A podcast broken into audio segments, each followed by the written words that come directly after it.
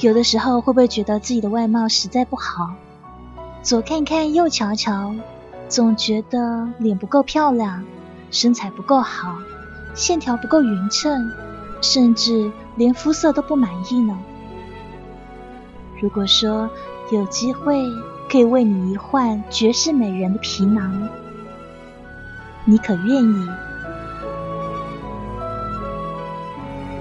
今天的故事来自重装的作品，故事名《美人皮》，魏江。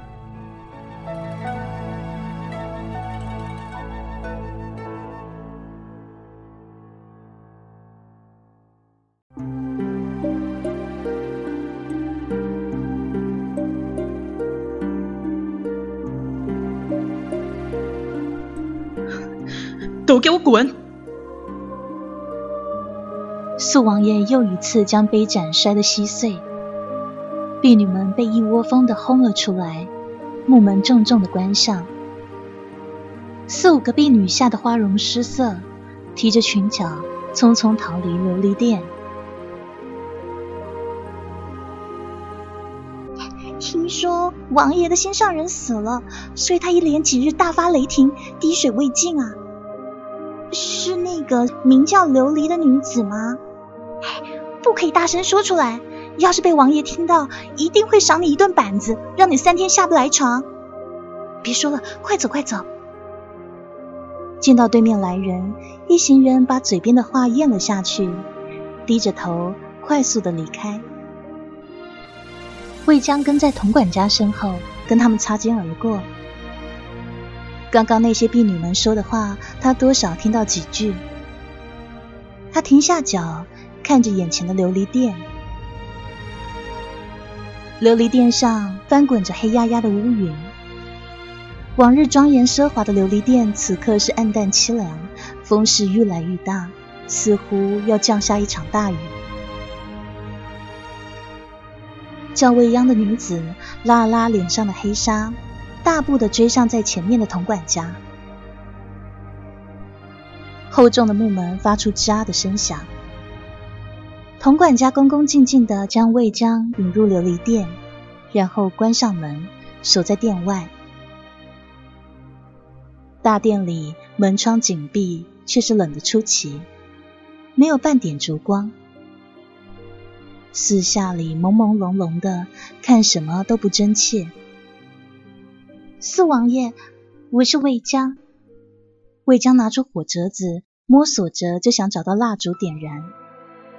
天空忽然响起一个炸雷，魏江被这突如其来的雷声吓了一大跳，手中的火折子掉落在地上。虚惊一场之后，他弯下腰要捡那火折子，天空又是一个炸雷，刹那间天地骤亮，然后一双毫无血色的脚出现在他眼前。啊魏江吓得一屁股坐在地上，瞪大眼睛，惊恐的看着面前的人。那是一个赤裸着双足、一袭白衣的高大男子。男子的手中拿着一纸红烛。你就是女巫魏江。男子说话的声音仿佛很是疲惫。说着，他弯腰捡起地上的火折子。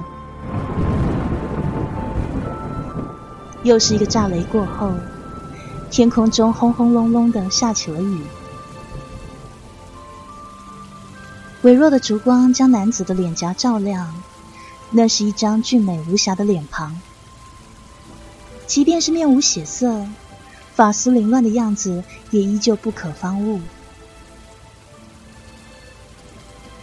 魏江愣愣的看着，出了神。起来吧。地上凉。四王爷狭长的丹凤眼慵懒的俯瞰地上的魏江。魏江这时才回过神来，从地上爬了起来。四王爷，对对不起，我。魏江也不知道自己怎么了，不只是心跳加快，说话也结结巴巴起来。可苏王爷似乎一点都没有看见他的紧张。你知道怎么让死去的人活过来是吗？他说话的声音极有磁性，带着不容拒绝的果断口吻。是。魏江小心翼翼的点点头。他忽然想起刚刚婢女们说的话。他深爱的人是叫琉璃吗？魏江有些失落，也有些好奇，那个叫琉璃的女子究竟是个怎么样的人，可以让这样特别的男子为她痴狂？跟我来。四王爷狭长的凤眼只粗粗的掠过魏江一眼，便转身朝里屋走去。越往里屋走，四周的空气越是冷。除了四王爷手中微弱摇曳的烛光，竟是伸手不见五指。魏江裹紧了身上单薄的衣服，正在他好奇这里怎么会那么冷的时候，前头的四王爷停下了脚步。烛台被轻轻的放在一个平台上，借着微弱的烛光。魏江看到了一张女人的脸孔，那是一张极为漂亮的脸，眉似柳叶，五官精致，尤其是那长长的眼睫毛，如同两把扇子，在烛光摇曳中投下好看的剪影。魏江从未见过如此漂亮的女子，那个女子躺在一张冰床上。神态安详的，仿佛睡着一般。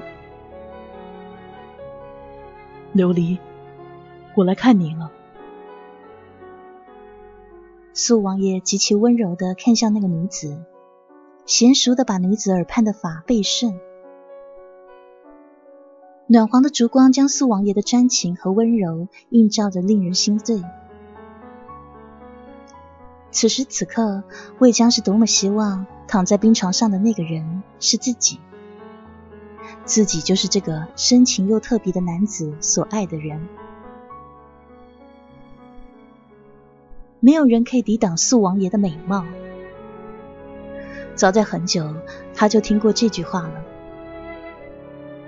而今天，他相信了。本王要你把琉璃救活。不管要付出什么代价，苏王爷拉着琉璃的手说道，仿佛这话是说给琉璃听，而不是说给他听的。迟疑了一下，魏江才接话：“附身术只可以将亡者的灵魂加之到另一个素体内，需要找一个自愿奉献出身体的女子，已是不易了。”更何况还得找跟琉璃姑娘命格相通、年龄相仿的。未央的话还未说完，就被打断了。我说过，不管付出什么样的代价，不管是什么代价，我只要只要琉璃活过来。烛光下，素王爷的脸颊显得有些狰狞扭曲。他瞪大眼睛，直勾勾的看着魏江，眼中闪着像野兽一样的光芒。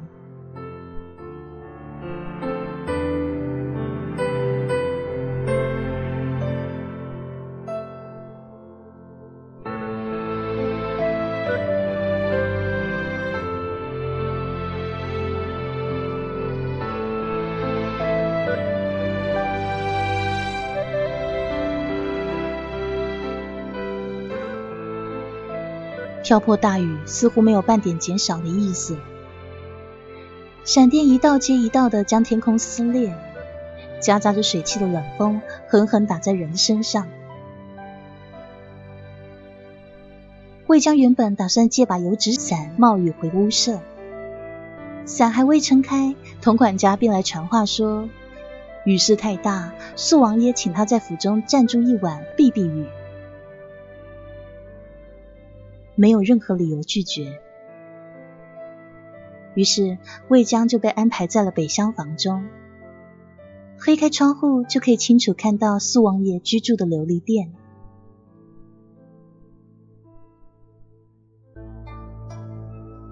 半夜的时候魏江被一阵凄厉的哭声惊醒。他细细的听去那声音似乎来自旁边的琉璃殿。魏江轻手轻脚把窗户推开一条缝，窗外的雨势已经小了，琉璃店里亮着微弱的光。烛光将人的影子投射到窗户上，看到俊逸的身影，似乎像是素王爷。可是那身影穿着水袖衣，故自陶醉的在烛光下跳舞，所以魏江认为那个人一定不是素王爷，或许是别人吧。魏江心想。而且那段舞蹈平平无奇，魏江看了一小会儿，睡意来袭，就打着哈欠回去睡觉了。关于方才那声惨叫的疑惑，也早就忘得一干二净了。第二天，瓢泼大雨还是不停下着，魏江看着窗外乌黑的天空，皱起了眉头。怎么了？苏王爷关心的询问，魏江收回目光，低下头，没什么，只是有些担心家里的师傅，他腿不好，又有风湿。魏江姑娘，请放心，本王这就派几个丫鬟去府上伺候，你就安心替本王做事吧。苏王爷微笑着给他夹了菜。那温柔的神情让魏江的心一阵乱跳。魏江知道自己似乎是爱上这深情又英俊的王爷了，爱的有些不合时宜啊。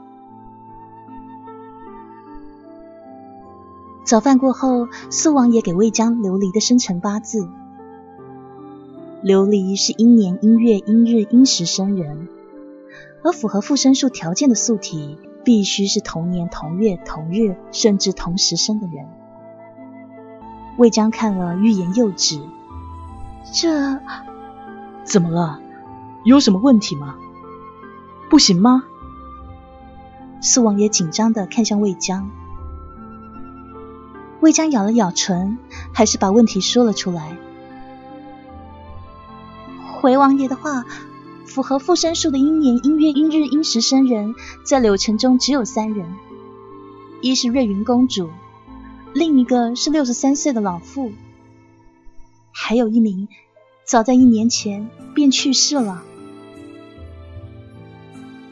听完这个话，苏王爷跌坐在椅子上。不会的，不会的。苏王爷呆滞的喃喃自语。他没有办法接受这个事实。看到这一幕的魏江很是心疼，想要安慰他，却不知道该从何说起。不，不可能的，一定是你骗我的！你这个骗子，琉璃不会就这样离开我的，不会的！苏王爷癫狂的指着魏江大喊。说完，就像发疯一样的跑了出去，消失在雨幕中。看着苏王爷远去的背影，魏江的心像是被一块大石头压着，喘不过气。怎么会那么巧呢？魏江就是那第四个阴年阴月阴日阴时生人。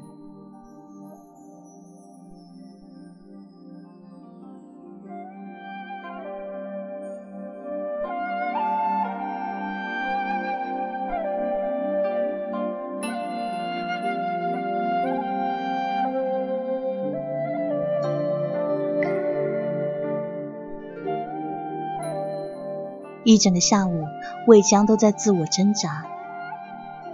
他想着要不要告诉素王爷，他其实也是阴年阴月阴日阴时生的人呢？可若是他这样说了，那就代表他将奉献出自己的生命，成全素王爷和那个叫琉璃的女子吗？不不不，他可没有那么伟大。况且自小到大，陆婆一直告诫他，绝对不可以爱上任何人。如果他动了心，生了情，那么他将会万劫不复的。终身不嫁，做一辈子的女巫，这才是他的宿命。而宿命是自出生就定下的，是无法更改的。唉，魏江走到窗边，烦乱的看向后花园。哎，我跟你们说啊，昨个晚上琉璃店又闹鬼了。我看到有一个女人在跳舞，那一举一动啊。像极了死去的琉璃哎！假山背后传来几个婢女的小声八卦。听到这话，魏江突然想起昨晚的人影，于是侧耳细听起来。啊！你不要吓我！琉琉璃不是被冰冻起来了吗？怎么能跳舞啊？千真万确的，昨天晚上是我守夜，路到琉璃殿的时候。我亲眼看到的，不会有假。众人听了，都倒吸一口凉气。只听其中一个胆子较小的婢女，已经吓得呜咽抽泣起来。沉默片刻，另一个婢女开口了：“，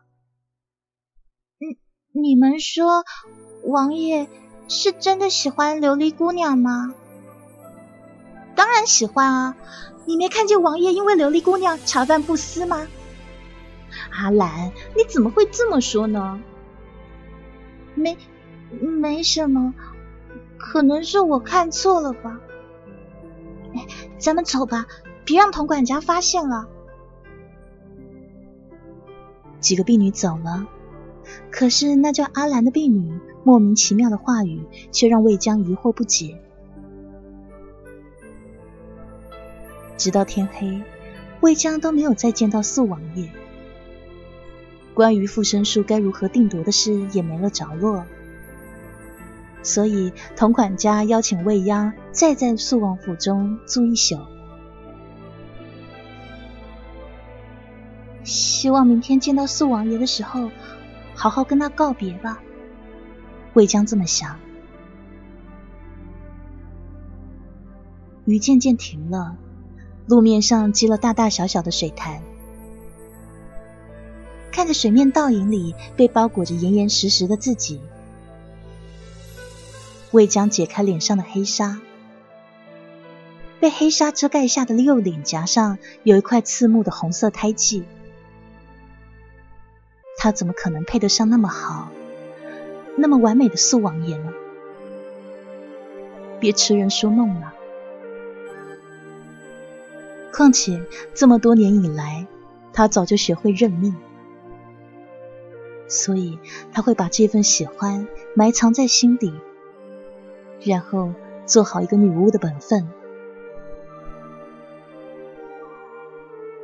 打开房门的那一刹那，魏江着实的被吓了一大跳。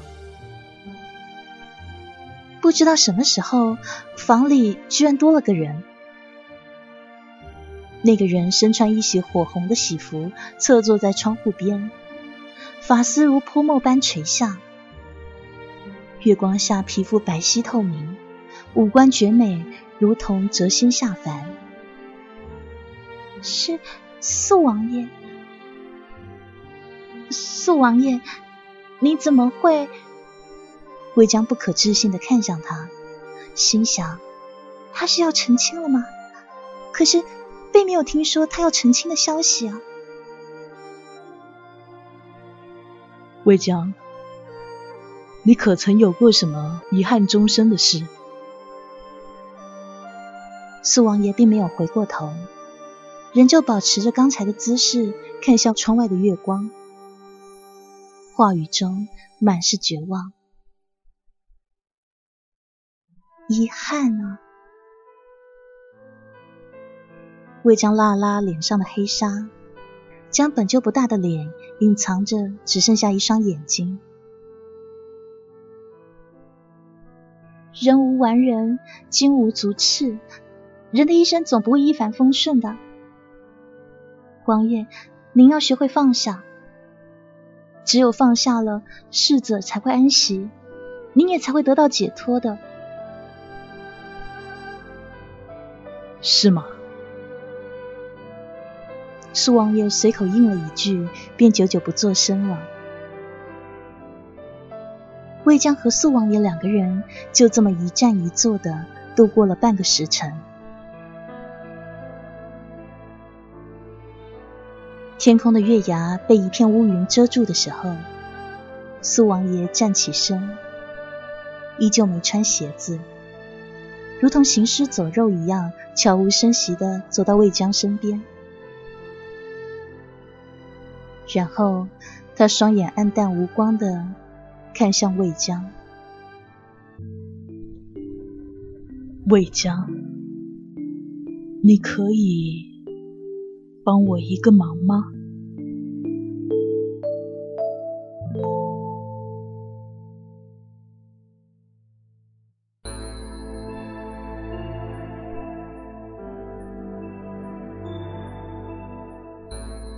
红烛摇曳，高堂上贴着一个大大的鎏金喜字。琉璃殿中到处挂满了血红的绸缎，相比往日的冷清死寂，此刻更多了几分触目惊心。同样身穿喜服的琉璃安静的靠在椅子上，脸上的妆容绝美。未央始终不敢确定，这就是四王爷要拜托他做的事，所以他再一次的确认：四王爷，您要跟琉璃姑娘成婚吗？对。您知道这意味着什么吗？冥婚。不，这不仅仅是冥婚而已，他的魂魄将伴随你一辈子。直到你死去，堕入轮回啊！未央有些激动的看向素王爷，心想：你怎么这么傻？我只要琉璃可以一直在我身边，即便是要我的性命，我也心甘情愿。素王爷把琉璃抱在怀里，一副三魂不见了七魄的样子。那个琉璃就像睡美人一样，静静的躺在苏王爷怀中。血红的喜服衬得她愈发娇艳，一点都不像死去几日的人。未央忽然觉得上天真的很不公平。为什么琉璃可以得到苏王爷那么深的爱？为什么她即便死了，还是比自己漂亮一百倍？为什么苏王爷爱的人是他，不是自己？为什么？王爷，你可知道，如果举行了冥婚，你将会减寿十年？即便这样，您还是愿意吗？这话里的劝诫已然很明显。魏江不敢看向王爷。他已然猜到他的答案。苏王爷对琉璃微微一笑，那眼里心里仿佛都只有琉璃。我只想跟琉璃一生一世不分离，成全我吧，魏江。苏王爷朝魏江微笑，就像对琉璃那样的微笑，不过笑得很决绝。如果说上一秒钟魏江还有些犹豫不决的话，那么现在他已经做出决定。王爷，我有办法可以让琉璃姑娘复活，您不用和她举行冥婚了。能为一个你爱的人死去，何尝不是件幸福的事？于是魏江说：“我就是第四个因年因月因日因时生的人。听到此话的素王爷身体微微一僵，很是震惊的看向魏江，用我的命来换琉璃的命吧。他释然的对素王爷微笑，虽然王爷看不到他微笑是什么样子。谢谢你，魏江。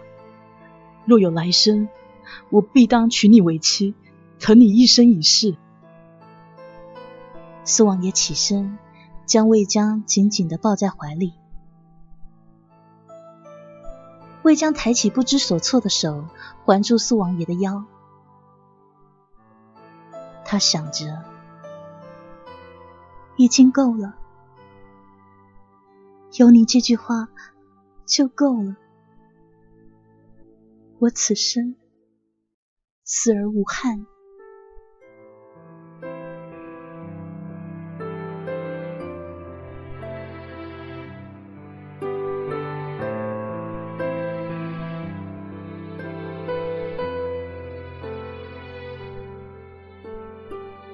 魏江将施展附身术的日子定在了三天后。苏王爷答应过他，在这三天中会满足他一切的愿望。魏江摇了摇头，他并没有什么愿望，只有一个放心不下的陆婆。听他师傅陆婆说，他是陆婆捡来的。一个女娃脸上有块丑陋的胎记，自然是没人肯要的。于是陆婆常常说：“或许这就是宿命吧，你命中注定就是要做女巫的。”十八年来跟陆婆相依为命，慧江早就把陆婆当做亲生母亲一样看待了，所以这最后的三天。他想多陪陪陆婆。屋舍还是像往常一样安静，陆婆正在院子里晒草药。陆婆，我回来了。魏江像往常一样突然的跳出来，从背后抱住陆婆。陆婆总是会被吓一跳。讨债鬼，不吓死我你不甘心是不是？陆婆责怪的骂道。脸上却是带着笑意。江儿怎么舍得永远年轻漂亮的陆婆呢？魏江扑进陆婆的怀里，撒娇道：“虽然陆婆已经快四十岁，可依旧风韵犹存，看得出年轻的时候一定是个大美人。”小滑头，陆婆点了一下他的鼻子。对了，素王叫你去是要做什么？